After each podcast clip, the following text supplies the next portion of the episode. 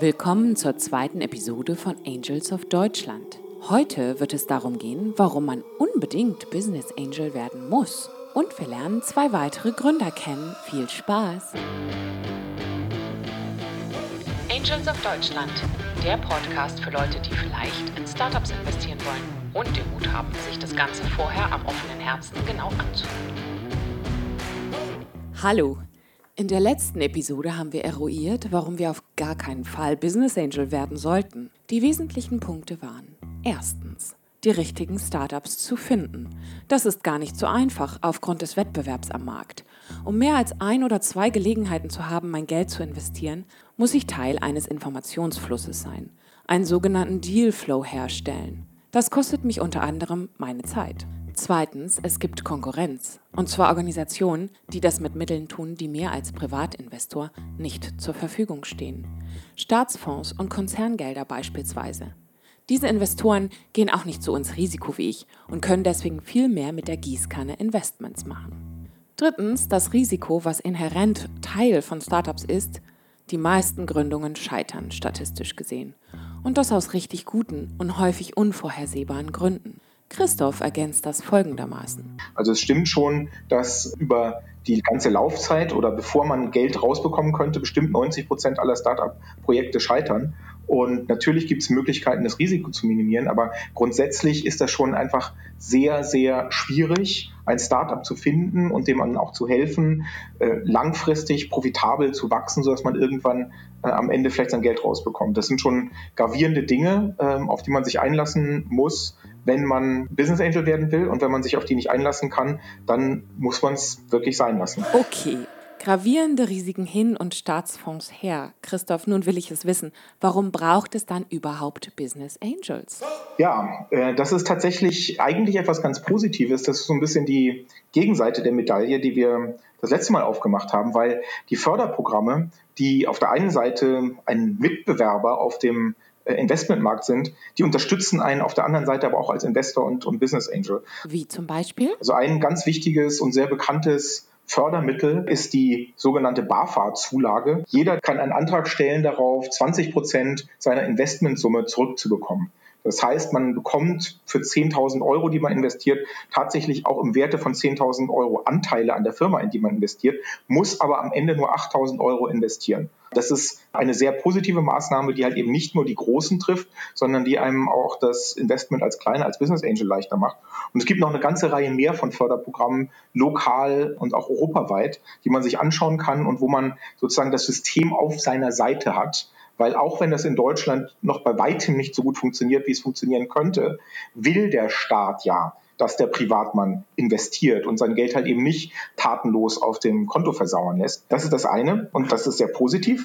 Warum es aber grundsätzlich Business Angels in dieser Szene braucht, ist zum einen, dass die etablierten Investoren, und zwar gerade die Firmeninvestoren, aber auch die, die Staatsfonds, aus einem Grund tendenziell risikoscheu sein müssen, und zwar viel mehr risikoscheu, als der Privatmann sein muss, weil all diese Organisationen sind einem Boss, einem Chef verantwortlich. Das heißt, sie müssen nach oben melden, sei es halt eben der Behörde, für die sie arbeitet, arbeiten oder halt eben der Konzernhierarchie, für die sie arbeiten, ob sie erfolgreich sind und müssen sich rechtfertigen für Investments, müssen sozusagen auch Angst haben, wenn etwas schief geht. Und das ist auch ein Trend, den wir in Deutschland seit Jahren haben. Alle Investoren, die von irgendeiner dritten Partei gesponsert werden, sind in den letzten Jahren immer mehr in Richtung, wir investieren später, wir versuchen das Risiko zu minimieren, gewandert weil es in der Tat so ist. Ja, wenn man ganz am Anfang dabei ist, dann hat man zwar die Möglichkeit, mit relativ wenig Geld hohe Anteile zu gewinnen, aber das Risiko ist auch noch sehr, sehr hoch. Und das kann man sich leisten, wenn man Business Angel ist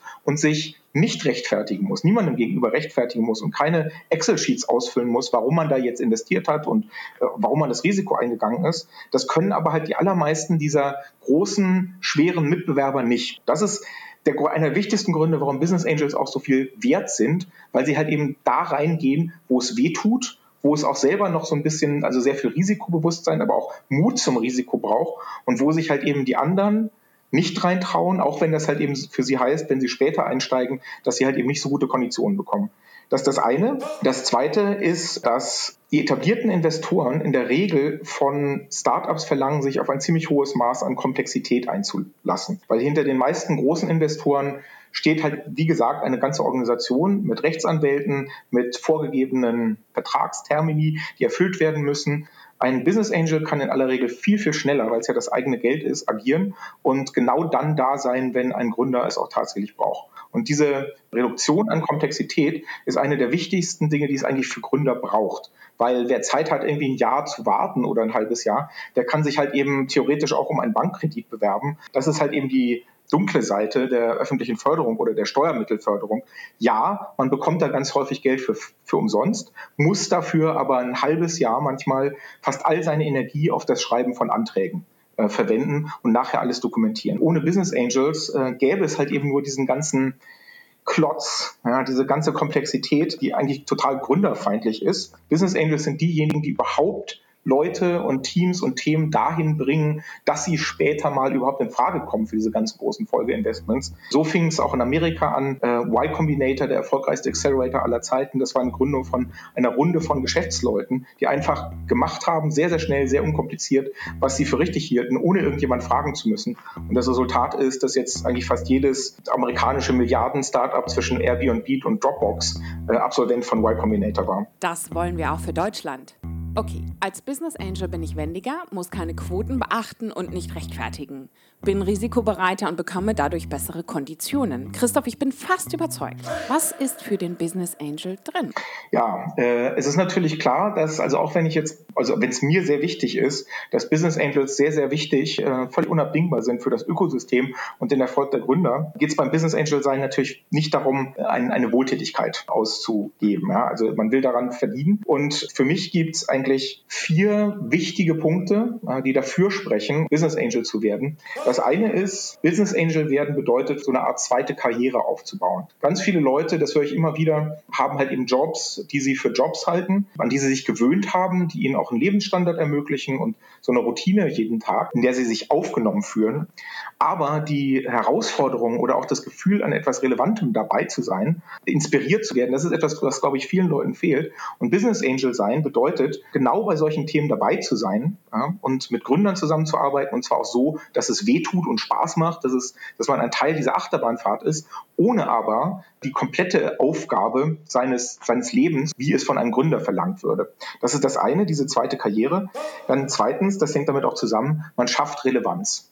Also die Arbeit, die man leistet und das Geld, was man investiert, geht genau zu null Prozent in die Verwaltung und Administration und Dokumentation und PowerPoint-Präsentation und sowas. Es geht nur um nackte Relevanz, jemandem helfen, einem Team helfen, die nächsten Ziele zu erreichen, einen Wert zu schaffen. Das heißt, man schafft wirklich in der Welt etwas, was da sein muss, was relevant ist, was Probleme löst oder Schmerzen lindert.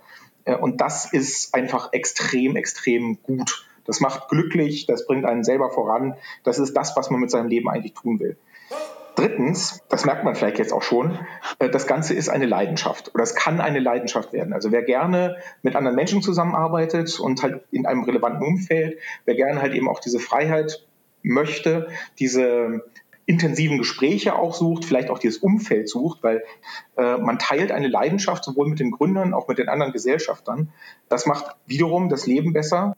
Letztlich der finanzielle Ertrag, dass es einem möglich ist, mit einem Investment in ein Startup über die Maßen erfolgreich zu sein und damit auch über die Maßen mehr an Return on Investment zu bekommen, als in fast allen anderen Möglichkeiten zu investieren. Das klappt halt nicht immer. Das klappt halt eben, wenn man ehrlich ist, nur selten. Aber wenn es klappt, dann ist es halt ein richtig dickes Ding. Und genau so ist es ja auch bei mir. Das Geld, was ich jetzt investiere, das kommt aus einem Risiko, aus einem Team, was ich äh, betreut habe vor viereinhalb Jahren. Und viereinhalb Jahre später haben sie mir ein Angebot gemacht, meine Anteile zurückzukaufen. Und auf einen Schlag hatte ich halt eben eine sechsstellige Summe auf dem Konto. Und ich meine, ich weiß nicht, wie viele von den Zuhörern selber Millionäre sind und für die eine sechsstellige Summe vielleicht nur ein Taschengeld ist. Aber ich glaube, selbst wenn man gut verdient, selbst wenn man 5000 Euro oder mehr im Monat verdient, fällt es, glaube ich, sehr, sehr schwer, muss man sehr, sehr lange sparen, bis man tatsächlich 100.000 Euro auf die Seite gelegt hat diesen Sprung von so langsam steigendem Wohlstand und man kann irgendwie sich ein bisschen was leisten und halt auf einen Schlag richtig Geld haben, was man auch, äh, mit dem man spielen kann, mit dem man mehr erreichen kann. Und das geht meiner Ansicht nach nirgendwo auf eine relevantere und faszinierende Art als, als Business Angel. Christoph, man hört deine Passion, deine Leidenschaft und das ist sehr ansteckend. Und was immer mitschwingt, was du immer hervorhebst, ist, dass man als Business Angel die Gesellschaft mitgestaltet. Warum ist Angel Investing gesellschaftlich wichtig? Ich glaube, da gibt es auch mehrere Antworten. Eine ist relativ banal, nämlich dass Geld arbeiten muss. Wo man hinschaut, ja, wir reden ja sehr viel darüber, dass es diese gesellschaftliche Ungleichheit in Deutschland gibt, dass sehr wenige Leute sehr viel Geld haben. Und äh, das alleine, glaube ich, wäre noch kein großes Problem. Das Problem ist, dass halt eben die Leute, die sehr, sehr viel Geld haben, dieses Geld auf eine Art und Weise einsetzen oder halt eben nicht einsetzen, die komplett unproduktiv für den Rest der Gesellschaft und für das Land ist. Ja, das äh, wird halt eben reinvestiert von Investmentbankern. Das schafft nicht wirklich Produktionsmittel, wenn man will, oder verändert nicht das Land, sondern das wächst um des eigenen Wachstumswillen. Das ist falsch, weil wir stehen als Gesellschaft, auch als ganze Welt vor mehreren großen Umbrüchen. Und das digitale Unternehmertum ist davon nur einer. Natürlich ist halt eben auch der Wandel in in der Klimapolitik eine ganz wichtige Aufgabe oder halt, es gibt ganz viele soziale Aufgaben auch. All die brauchen tatsächlich dieses Geld, was untätig rumliegt. Das heißt, auf der gesellschaftlichen Ebene das Geld, was ein Investor eben nicht auf der Bank lässt oder auch nicht in seinem Aktienportfolio lässt, sondern was er investiert in eine Innovation, in ein Team, das Mehrwerte schafft, das Arbeitsplätze schafft. Das ist die Art und Weise, wie Geld arbeiten muss und Business Angel sein ist dafür eigentlich die direkteste, nützlichste Art und Weise, äh, das zu unterstützen. Zweitens, ich glaube, dass halt Digitalisierung und Innovation nicht etwas ist, was von oben über ein herfällt, was von oben implementiert werden kann oder herbeigeredet werden kann. Und häufig, wenn man die Zeitung liest, hat man ja den Eindruck, dass es das wäre. Also es, es wird ein Großkonzern, nämlich die Telekom, wird angepflaumt, äh, macht jetzt mal 5G-Masten überall hin. Selber legt man sich halt eben in seinem Sessel zurück und dieser Großkonzern soll jetzt mal machen. Die Regierung wird aufgefordert, fördert doch mal hier, fördert doch mal da, Breitbandausbau, was immer es ist.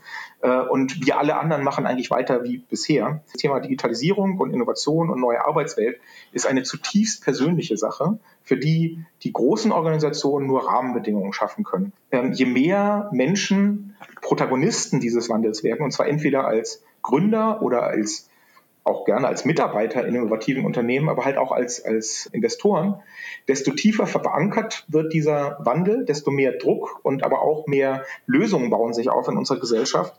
Und damit halt eben auch in der Menge bringt man äh, unsere Gesellschaft voran. Und drittens, äh, das hängt eigentlich mit beiden Dingen so ein bisschen zusammen. Viele Leute reden jetzt ja von dem Thema New Work. Äh, wie arbeitet man jetzt mit digitalen Technologien? Wie schafft man neue Karrieren? Wie motiviert man auch die jungen Leute, mit Begeisterung dabei zu sein bei alten und bei neuen Unternehmen? Die Antworten darauf kommen zu einem wesentlichen Teil aus der Praxis.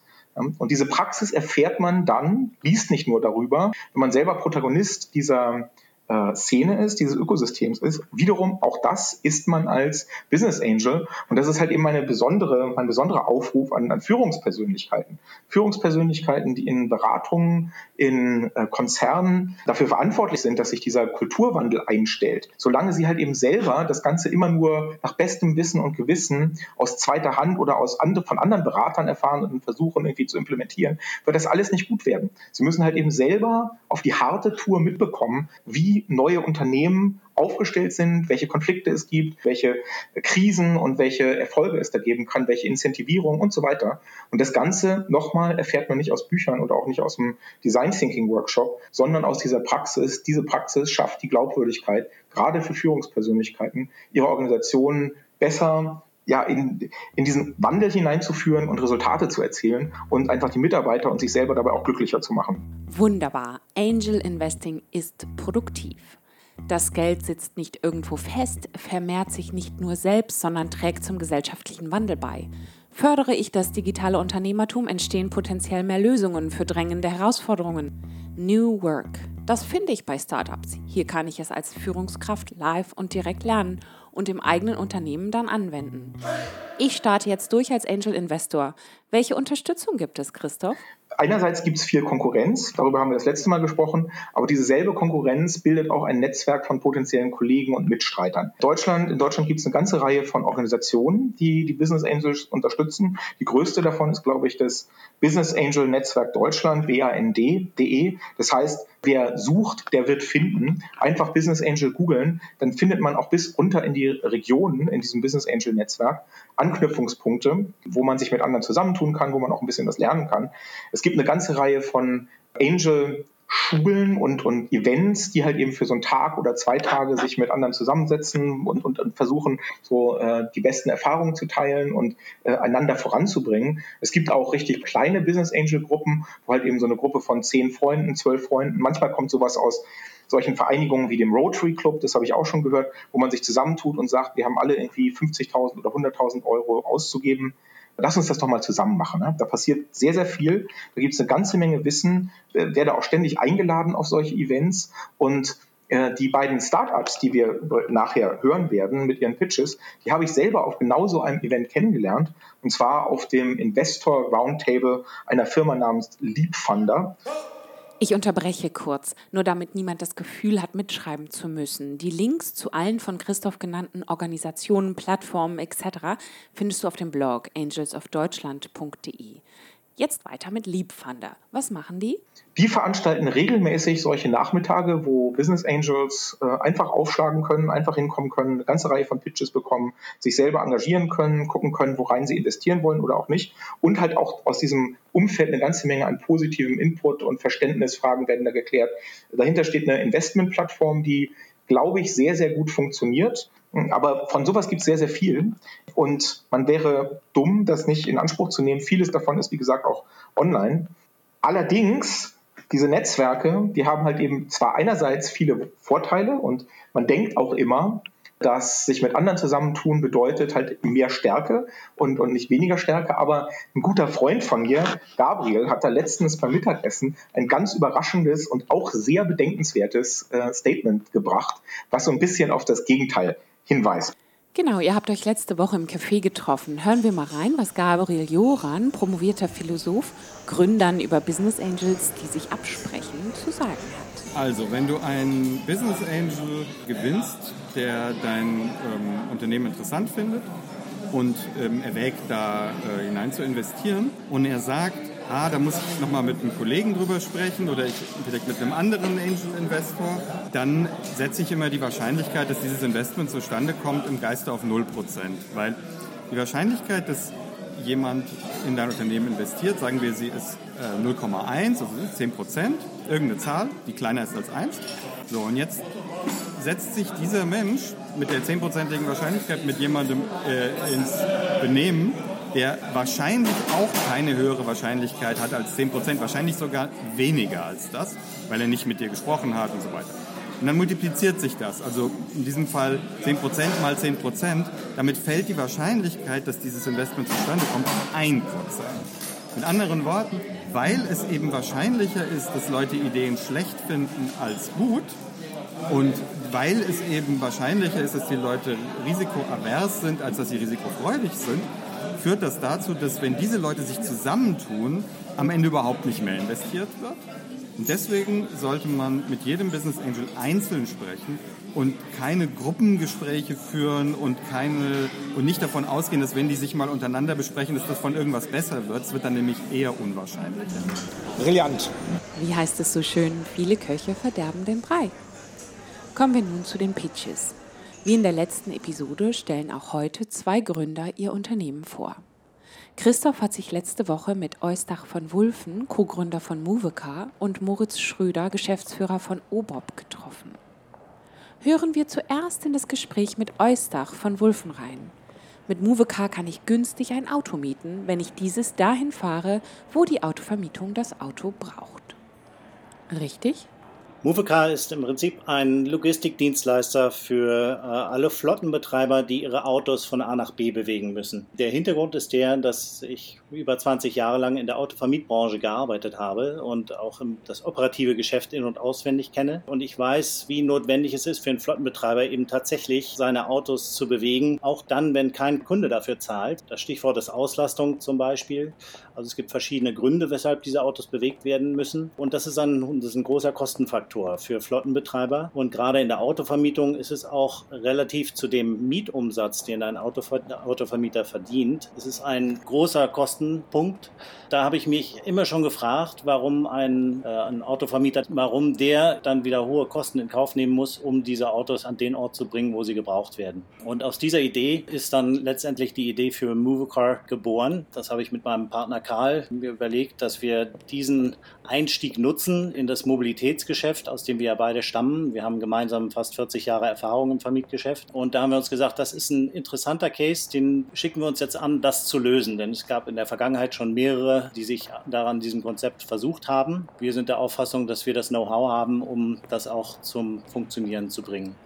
Also, was machen wir? Kurz gesagt, wir crowdsourcen Fahrer für die Autovermieter, die eben die gleiche Strecke zurücklegen wollen, äh, für die das Auto überführt werden muss. Und wir machen das, indem wir diese Flotten und diese Autobewegungen als Einwegmieten für einen Euro anbieten an unsere Nutzer. Unsere Kunden in dem Sinne sind tatsächlich die Autovermieter, denn von denen erhalten wir eine, eine Provision für die Überführung. Du hast ja gerade gesagt, dass dieses Geschäftsmodell in der Vergangenheit schon ein paar Mal versucht wurde und gescheitert ist. Was hat sich denn geändert? Warum könnt ihr das jetzt, was früher Leute nicht konnten, was geht jetzt, was früher nicht ging? Im Prinzip geht es um zwei Punkte. Und das ist ja das klassische Problem eines Marktplatzes, insbesondere eines, eines Marktplatzes, der zwei Seiten bedient. Das ist das Henne-Ei-Problem. Einerseits brauchst du ein breites Angebot, um wirklich relevant zu sein, auch für die Nutzer. Äh, und auf der anderen Seite brauchst du aber auch viele Nutzer, damit das Angebot entsprechend vermarktet werden kann. Das ist also das, der eine Punkt. Der zweite Punkt, der meiner Meinung nach der Knackpunkt auch bei diesem Geschäftsmodell ist, ist tatsächlich die Vermarktung, weil wir haben hier wirklich einen sehr spitzen Marketing-Case, denn wir haben eine ganz bestimmte Strecke äh, und wir haben ein sehr schmales Marketingfenster. Das heißt also, der Schlüssel für die Vermarktung ist tatsächlich die Reichweite. Und zu beiden Punkten denken wir, dass wir einerseits äh, Richtung Autovermieter das nötige Know-how haben, um tatsächlich auch einen Mehrwert zu bringen und tatsächlich auch diese Ersparnis liefern zu können, äh, mit der wir, das ist ja das Versprechen, was wir, äh, mit dem wir antreten. Und auf der anderen Seite glauben wir, dadurch, dass wir durch den Dritten im Bunde, das ist unser CTO, der ist Betreiber von ähm, mehreren multimodalen Transportplattformen, wie zum Beispiel mitfahren.de, dass wir da eben auch das, das Know-how haben, um dieses, diesen spitzen Marketing-Case, diese Vermarktung auch äh, effektiv umsetzen zu können. Wie viele Fahrtgelegenheiten könnt ihr denn anbieten? Äh, also ich stelle mir vor, dass es wahrscheinlich ziemlich viele Überführungsfahrten gibt zwischen Großstädten und Ballungsräumen. Äh, aber kommt man mit euch auch von Lüneburg nach Greifswald? Äh, ist das wirklich eine richtige Mobilitätslösung auf Augenhöhe mit Bus und Bahn, die ihr da anbietet? Oder ist das halt eben nur von Zeit zu Zeit, wenn die Sterne günstig stehen, mal eine Fahrt in die richtige Richtung? Also wir sind natürlich vom Streckenangebot her sind wir natürlich nicht die Deutsche Bahn. Wir können nicht jede beliebige Strecke anbieten, weil wir natürlich auf die Überführungsfahrten angewiesen sind, die wir auch, für die wir beauftragt werden. Das ist in der Tat auch ein Aspekt, der gelöst werden muss. Aber grundsätzlich ist es so, dass es nicht ausschließlich die Großstadtverbindungen sind, die da anfallen, sondern es sind auch sehr viele Überführungen aus der Fläche in die Ballungsräume, sage ich mal. Kannst du mir ein Gefühl für die Zahlen geben, wie viele Fahrten ihr da anbietet, wie viele Gelegenheiten es da überhaupt gibt? Reden wir da von Hunderten, Tausenden, Zehntausenden im Monat? Was ist da so die Marktgröße? Also ich fange mal mit dem Marktpotenzial in Deutschland an, weil das ist das naheliegendste, das ist unser, sagen, unser Heimatmarkt. Und äh, allein bei den Autovermietern gibt es in Deutschland knappe drei Millionen Überführungsfahrten im Jahr. Und davon sind etwa eine Million anwendbar auf unser Geschäftsmodell. Die Voraussetzung dafür ist natürlich, dass wir die Autovermieter auch gewinnen, also als Auftraggeber gewinnen für diese Überführungsfahrten, damit wir sie auch entsprechend als Einwegmieten für einen Euro vermarkten können. Mich interessiert ein bisschen eure Wertschöpfung. Also für den Endnutzer ist die ja relativ klar. Ich komme für sehr, sehr wenig Geld von A nach B. Aber wie viel Geld spart ihr denn für eure B2B-Kunden? Warum sollten Leute lieber mit euch äh, die Überführungsfahrten regeln, als wie sie es bisher machen mit ihren eigenen Ressourcen? Was können die da sparen? Also, hm, also auf der Nutzerseite hattest du ja schon gesagt, da liegt es eigentlich auf der Hand. Äh, denn äh, ein Euro ist für einen Mietwagen, für eine Einwegmiete ist das nicht viel. Selbst dann, wenn man die Spritkosten noch draufrechnet. Wir haben allerdings auch Fahrten, wo der Sprit sogar inklusive ist. Und äh, da ist das Angebot natürlich unschlagbar, egal womit man, man äh, vergleicht.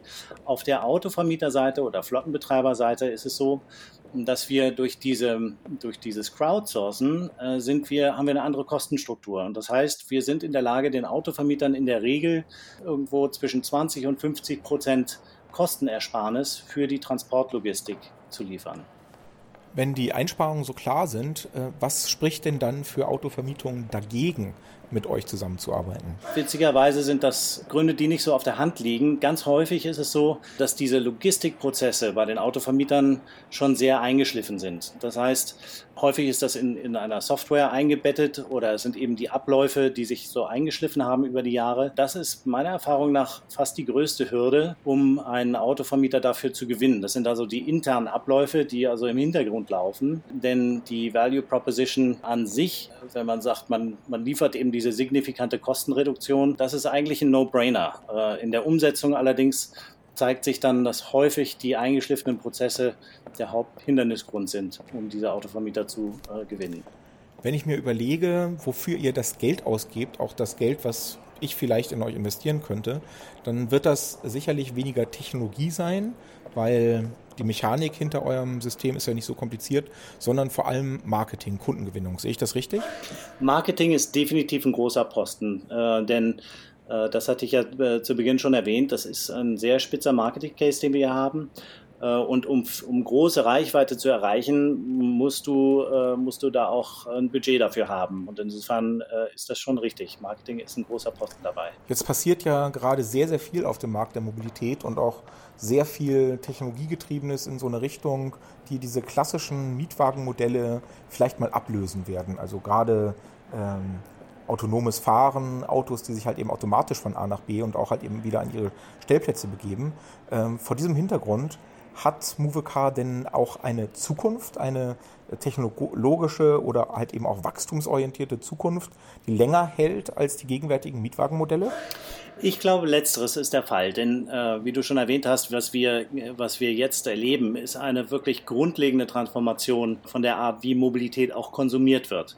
Äh, wir leben ja jetzt eigentlich noch in einem, in einem Mobilitätsmodell, das eigentumsbasiert ist. Äh, Mobilität wird eigentlich über ja, Besitz oder Eigentum eines Autos äh, definiert, heute klassischerweise. Und mh, hm, was wir aber sehen, ist, und ich glaube, das wird auch relativ schnell passieren, äh, im Laufe der nächsten zehn Jahre, werden wir erleben, dass, dass sich dieses Modell wandeln wird, weg von einem eigentumszentrierten Modell hin zu einem nutzungszentrierten Modell. Und das heißt zwangsläufig, dass die Assets, also die Autos selber, die ja heute katastrophal ausgelastet sind, wenn man sich anschaut, von den 45 Millionen PKWs in Deutschland gibt es eine Auslastung von ungefähr 10 Prozent. Also 22 oder 23 Stunden am Tag stehen die rum. Und wenn wir uns überlegen, dass dieses Modell sich ändert, dann geht es darum, diese Assets, also die Autos, besser auszulasten. Und dann kommt man eben zwangsläufig genau in die Schiene, die wir heute schon in Ansätzen sehen, im Carsharing und im Ridesharing, wo es darum äh, geht, eben dieses eine Auto in verschiedenen Use Cases möglichst gut auszulasten. Äh, und das ist die Landschaft, in die wir reinsteuern. Und deswegen glaube ich, dass dieser erste Schritt mit Movecar, wo wir ja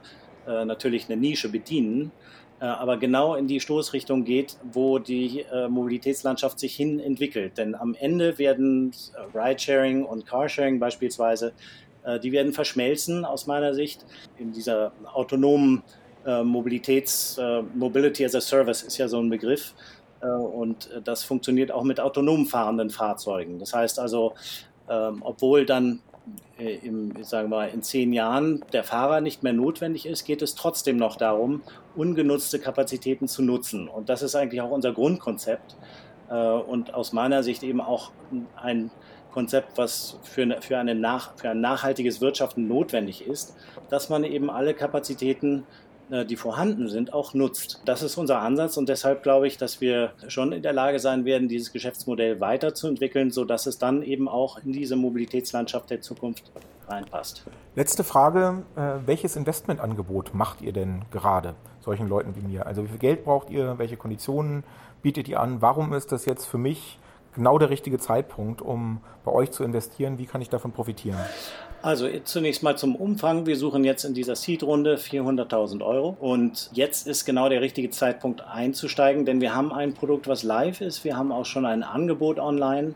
Äh, wir haben ein gutes, komplementäres Team mit viel Erfahrung und wir haben bereits zwei große Autovermieter und zwei Carsharing-Firmen äh, gewonnen für unsere Dienstleistung. Und wir sind in Verhandlungen und in, der Endphase von Verhandlungen von drei größeren ähm, Anbietern, sodass wir kurz, eigentlich kurz davor stehen, wirklich ein breites Angebot stellen zu können. Mit dieser Seed-Finanzierung wollen wir eben genau diesen Anschub auch im Bereich Marketing äh, ansetzen und das Produkt an sich auch weiterentwickeln. Denn äh, ich glaube, auch eine der Kernfunktionen oder Kernziele, die wir uns gesetzt haben, ist, dass es eine, es muss, die Nutzbarkeit muss hoch sein. Also die Convenience, der Convenience-Faktor spielt da schon eine große Rolle und dafür muss man auch in, in Tech investieren.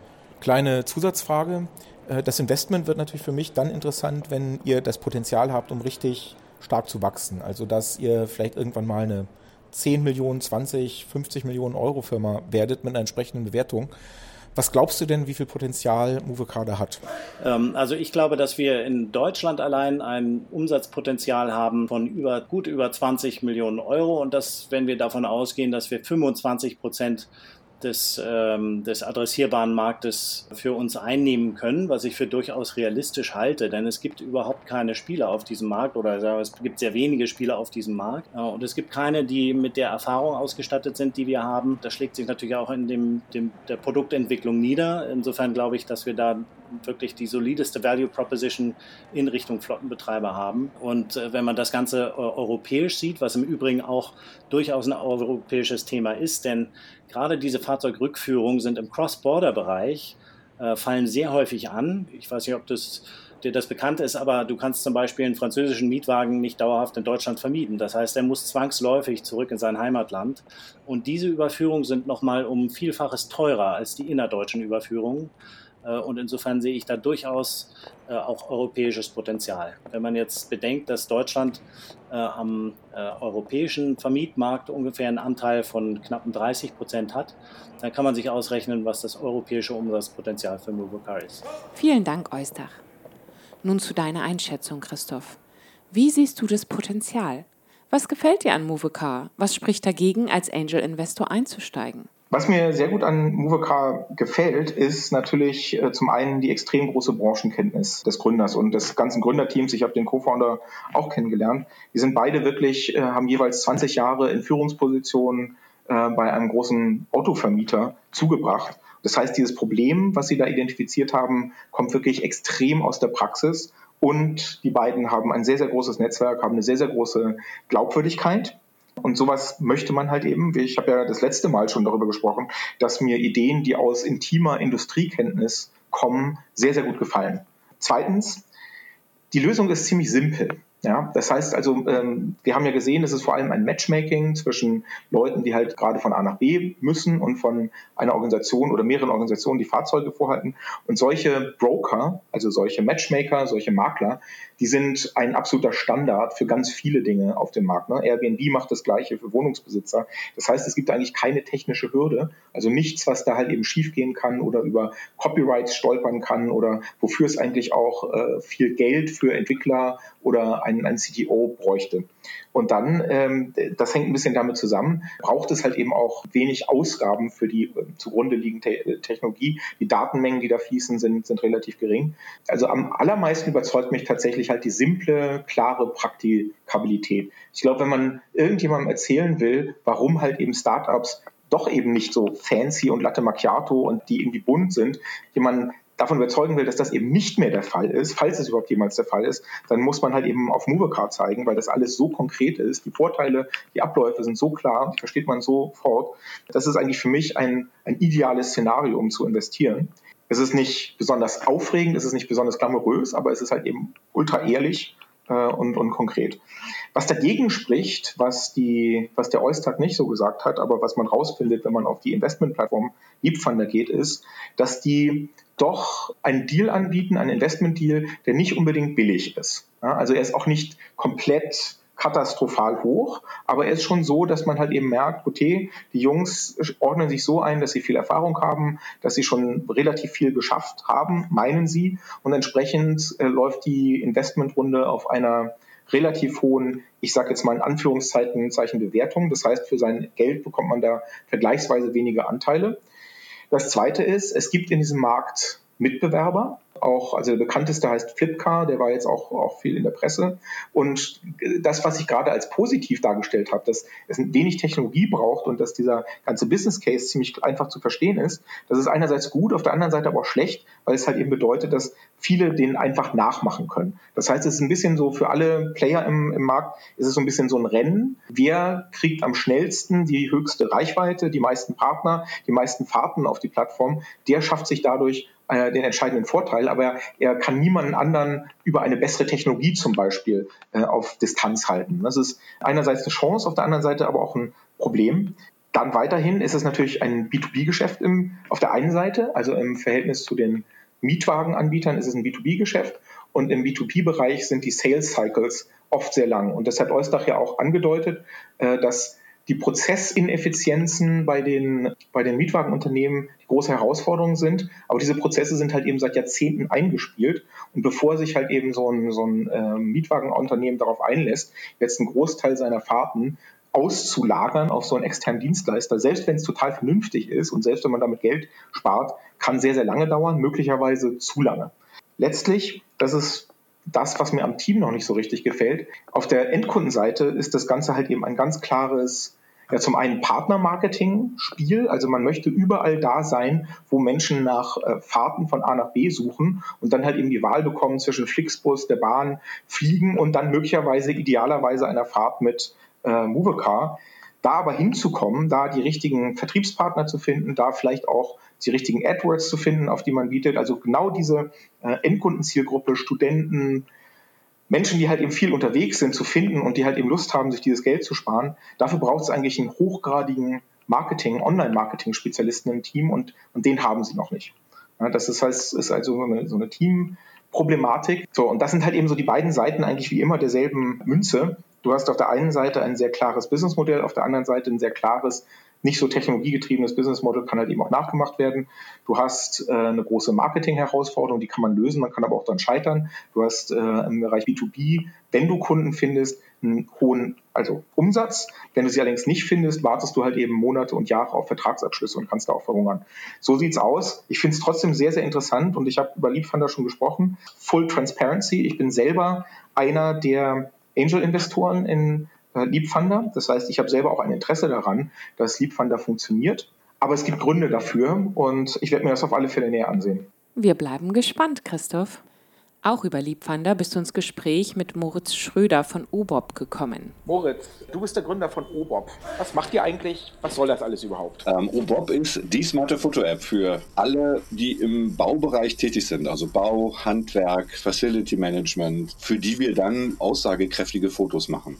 Es sind weltweit wahrscheinlich viel mehr als 250 Millionen Menschen, die auf Bauprojekten arbeiten, Infrastrukturmaßnahmen oder eben auch Facility Management und sehr viele machen sehr viele Fotos. Das heißt, es sind Millionen von Fotos pro Tag.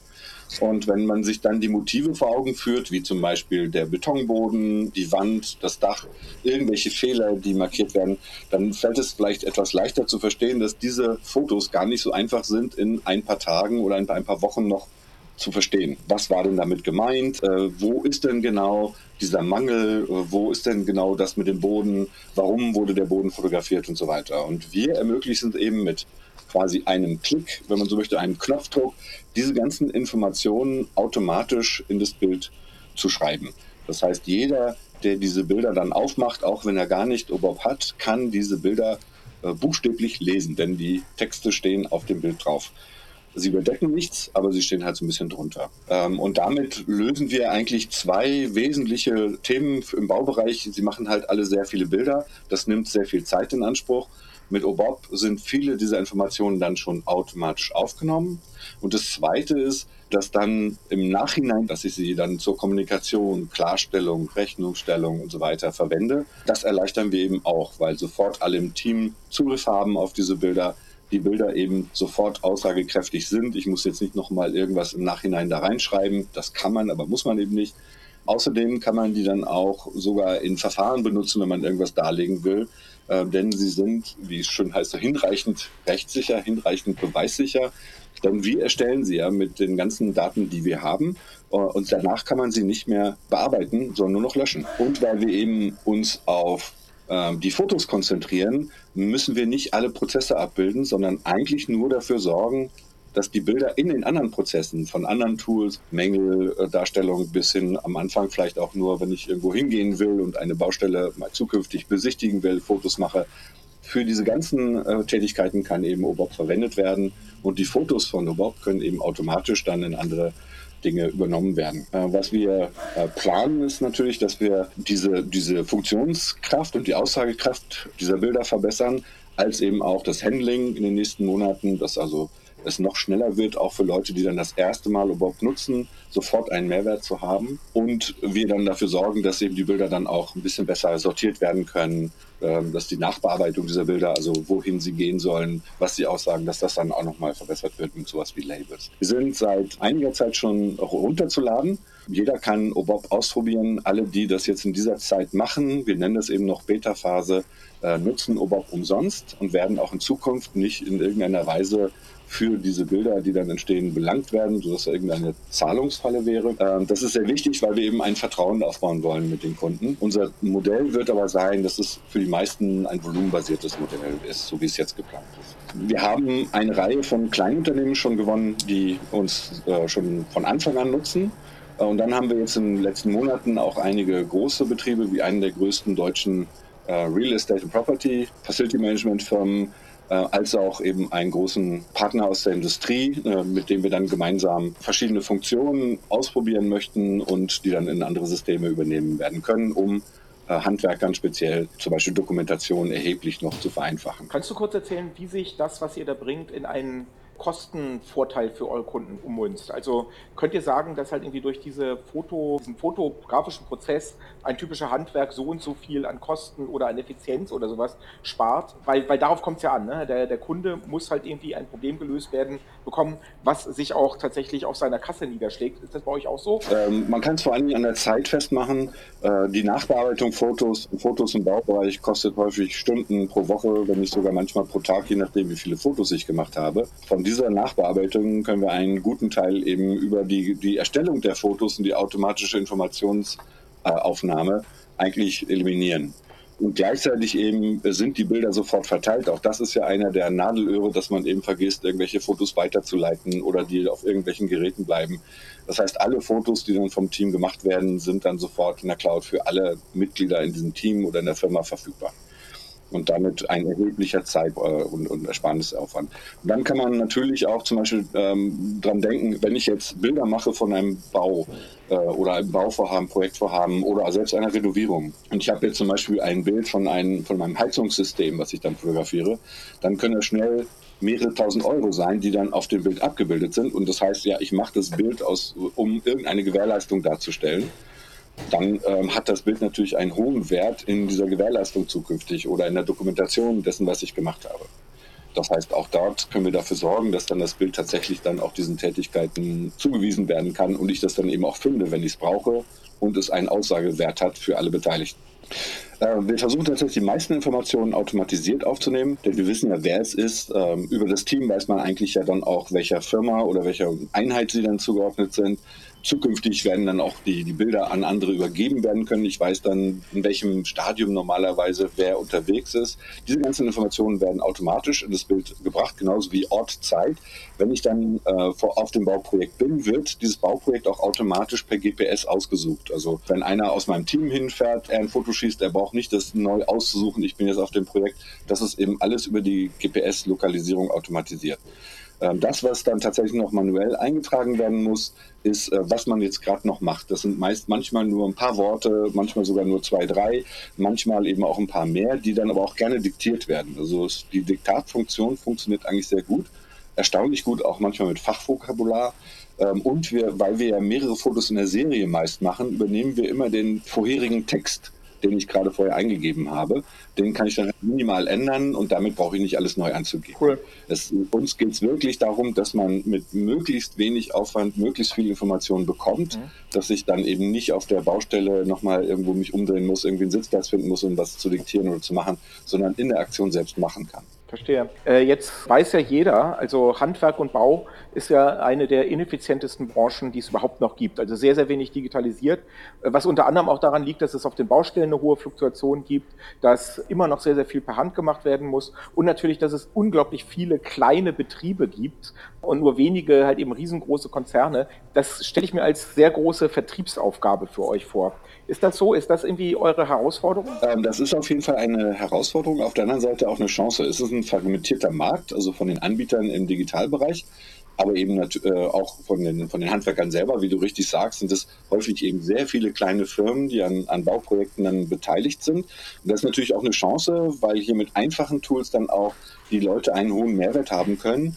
Das andere ist eben, äh, weil wir ein Bildtool sind, gibt es sogar einen Effekt des Abguckens. Also wenn einer sieht, dass einer mit uns zum Beispiel fotografiert, ist tatsächlich auch die Chance hoch, dass dann gefragt wird, ey, was benutzen du da eigentlich? Äh, warum, was machst du? Und dann, dass man dann quasi über direkte äh, Weiterempfehlung dann den nächsten Nutzer schon haben kann.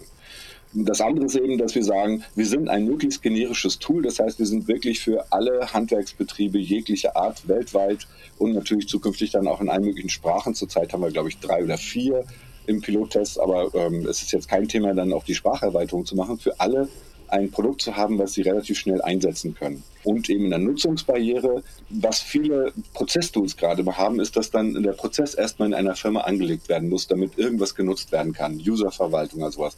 Das fällt eigentlich bei uns flach. Ähm, man, wir funktionieren ähnlich für die Leute wie eine WhatsApp. Das heißt, ich lade es mir runter mit meiner Identität, die ich sowieso schon habe, gehe ich rein, bin dann in einer Gruppe drin und kann loslegen. Erzähl mal, warum ihr das überhaupt macht, also ihr als Team. Habt ihr irgendwie 20 Jahre im Handwerksbetrieb verbracht oder ist euer Hintergrund eher Technologie? Warum, warum könnt ihr mit diesem Ding erfolgreich sein? Was könnt ihr besser als andere? Tatsächlich hat keiner von uns direkt einen Handwerkshintergrund. Es gab einige Mitglieder, die Familienmitglieder haben, die im Handwerk sind, aber von uns selbst keiner. Es war die Beobachtung, dass wir gemerkt haben, dass mit Fototools viel gemacht werden kann und der Markt, der wirklich sowas braucht, am dringendsten ist eben der Handwerksbaumarkt, der, die Bauindustrie generell.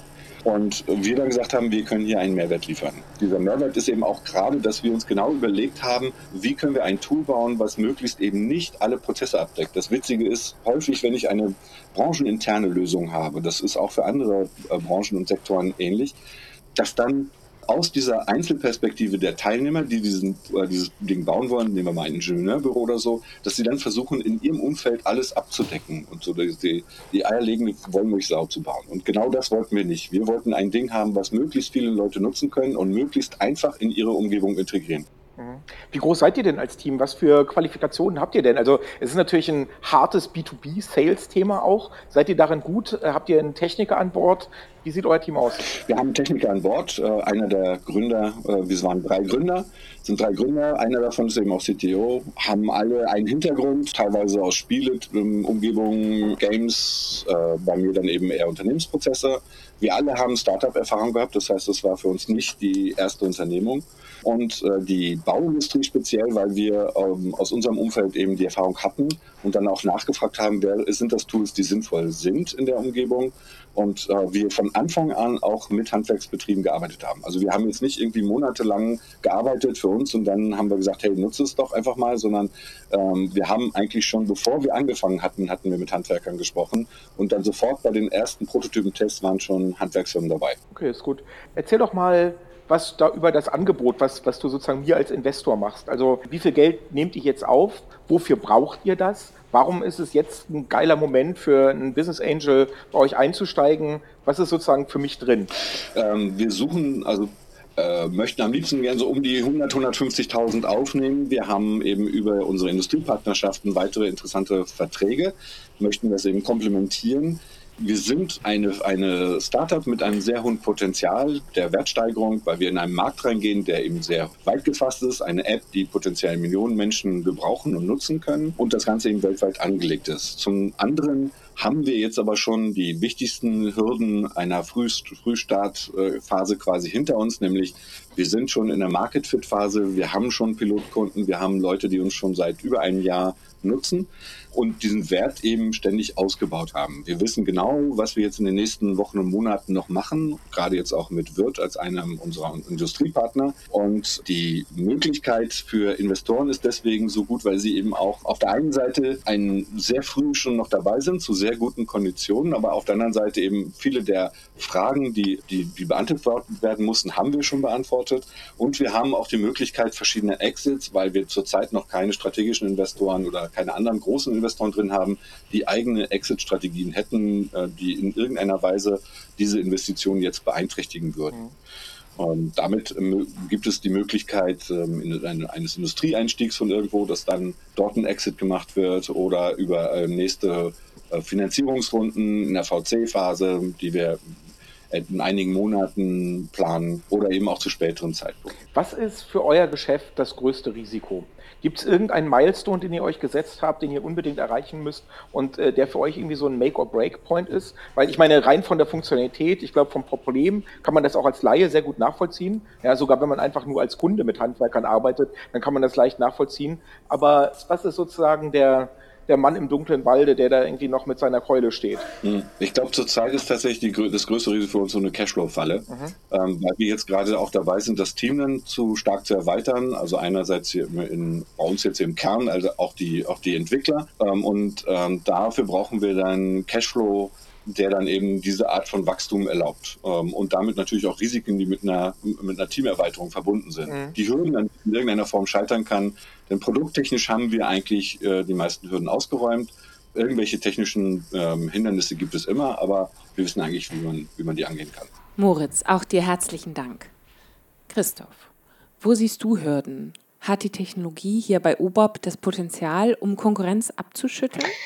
Äh, ja, also das ist tatsächlich der Unterschied für mich auch ein bisschen, dass bei OBOB die Technologiekomponente viel stärker ist, weil man halt eben mit digitalen Daten arbeiten muss und die anreichern muss mit einer ganzen Menge zusätzlichen Informationen. Also was mir gefällt an, an OBOB ist, dass es halt ein sehr konkretes und verständliches Problem adressiert. Ich glaube, Dafür muss man nicht irgendwie auf der Großbaustelle groß geworden sein. Jeder, der schon mal mit Handwerkern gearbeitet hat, jeder, der schon mal seine Wohnung hat umbauen oder renovieren lassen, der kennt die ganzen Ineffizienzen äh, auf dem Bau. Dafür muss man nicht erst hier zum Berliner Flughafen fahren. Und ganz häufig, also sehr, sehr viel hängt ja wirklich von Dokumentation ab, weil auf der Baustelle ja auch sehr viel Fluktuation ist. Heute arbeitet halt irgendwie der Schlosser A bei einem im, im Badezimmer, morgen kommt halt eben der Installator B.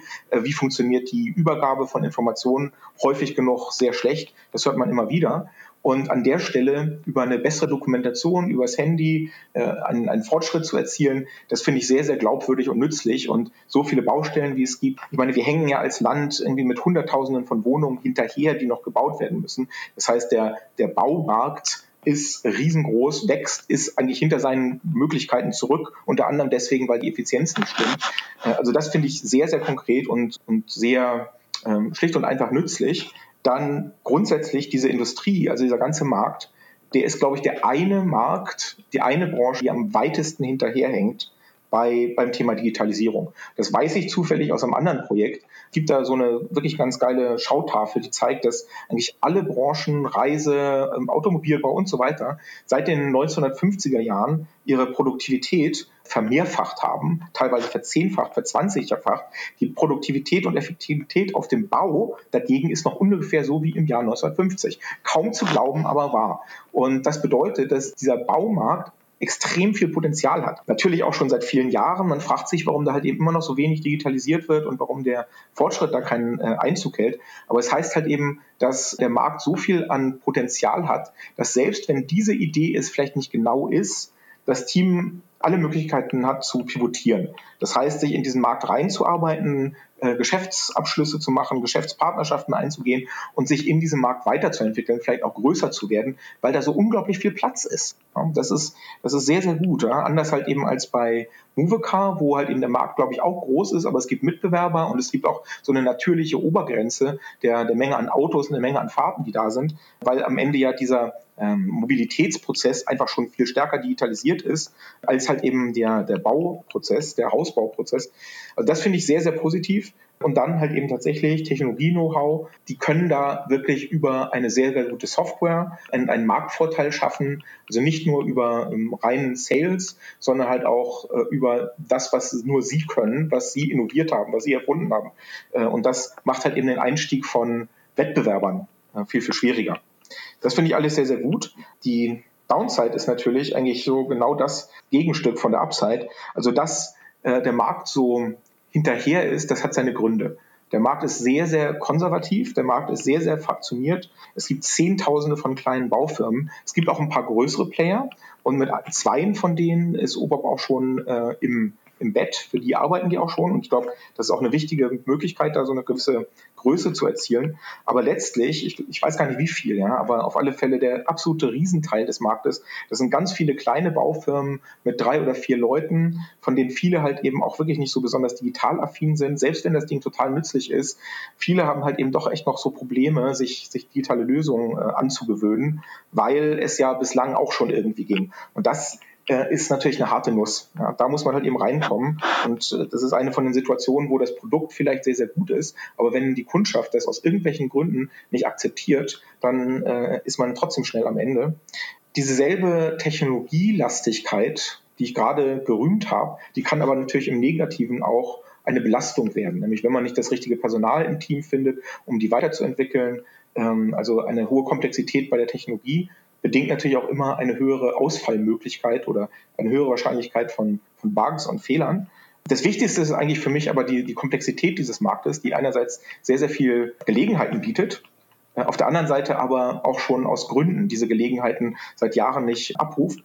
Und kann überhaupt in diesem Umfeld bestehen? Ja? Wie viel Geld brauchen die, um da halt eben auch den langen Atem zu haben, um zu warten und mitzuwarten und daran mitzuarbeiten, dass diese Industrie sich ändert und immer mehr Firmen und Handwerker auf diese Art und Weise arbeiten. Will man da als Business Angel dabei sein, um halt eben diesen langsamen Aufbau mitzufinanzieren? Die Antwort darauf kann sehr gerne ja sein, aber man muss sich dessen bewusst sein. Selbst wenn halt eben das Produkt mir sehr gut gefällt und auf den ersten Blick, glaube ich, vielen gut äh, gefallen wird, ist dieser Markt echt äh, ein verdammtes Minenfeld. Ach, und was ich noch sagen wollte, auch die haben, das hatte ich ja schon äh, vorher erwähnt, auch die haben ihre Investmentrunde auf diese Plattform Leadfunder gestellt. Das heißt, auch da kann man sich einfach die Terms, also die Konditionen, die die anbieten, äh, anschauen. Ich, ich finde den Deal, äh, den die anbieten, äh, besser als den von, ähm, von Movecar. Äh, ich finde grundsätzlich beide Sachen kommen eigentlich sehr, sehr dem nahe, wonach ich suche. Ich habe auch beiden versprochen, dass wir in Kontakt bleiben und äh, mal gucken, was dabei rauskommt. Ja, ich bin auch total gespannt, was dabei rauskommt. Auch darauf, wer die ersten Gründer sein werden, die ein Angel of Deutschland Investment bekommen. Für alle Zuhörenden übrigens, die schriftlichen Präsentationen von Movecar und Obob sowie einiges an Kontext und alle Links zu allen genannten Netzwerken und Plattformen findest du auf dem Blog unter angelsofdeutschland.de in zwei Wochen. Um was wird es da gehen, Christoph? Ja, in der nächsten äh, Episode möchte ich eigentlich von so diesen großen Zusammenhängen weggehen. Äh, ich möchte konkreter werden und zwar da rein, was man als Business Angel noch mitbringen sollte außer seinem Geld und worauf man sich vorbereiten muss. Also welche Art von Arbeitsbelastung, welche Art von Fachkenntnisse man vielleicht haben muss, um seinen Investments eine höhere Erfolgswahrscheinlichkeit zu verschaffen und vor allem natürlich auch den Gründern richtig helfen zu können. Kann das jeder? Gibt es eine Möglichkeit, sich fortzubilden oder vorzubereiten? Darüber wollen wir das nächste Mal sprechen. Bleibt dran an Angels of Deutschland. Hintergründe und alle Dokumente zur Show findest du auf dem Blog www.angelsofdeutschland.de, genauso wie die Anmeldung zur Live-Show. Bis bald!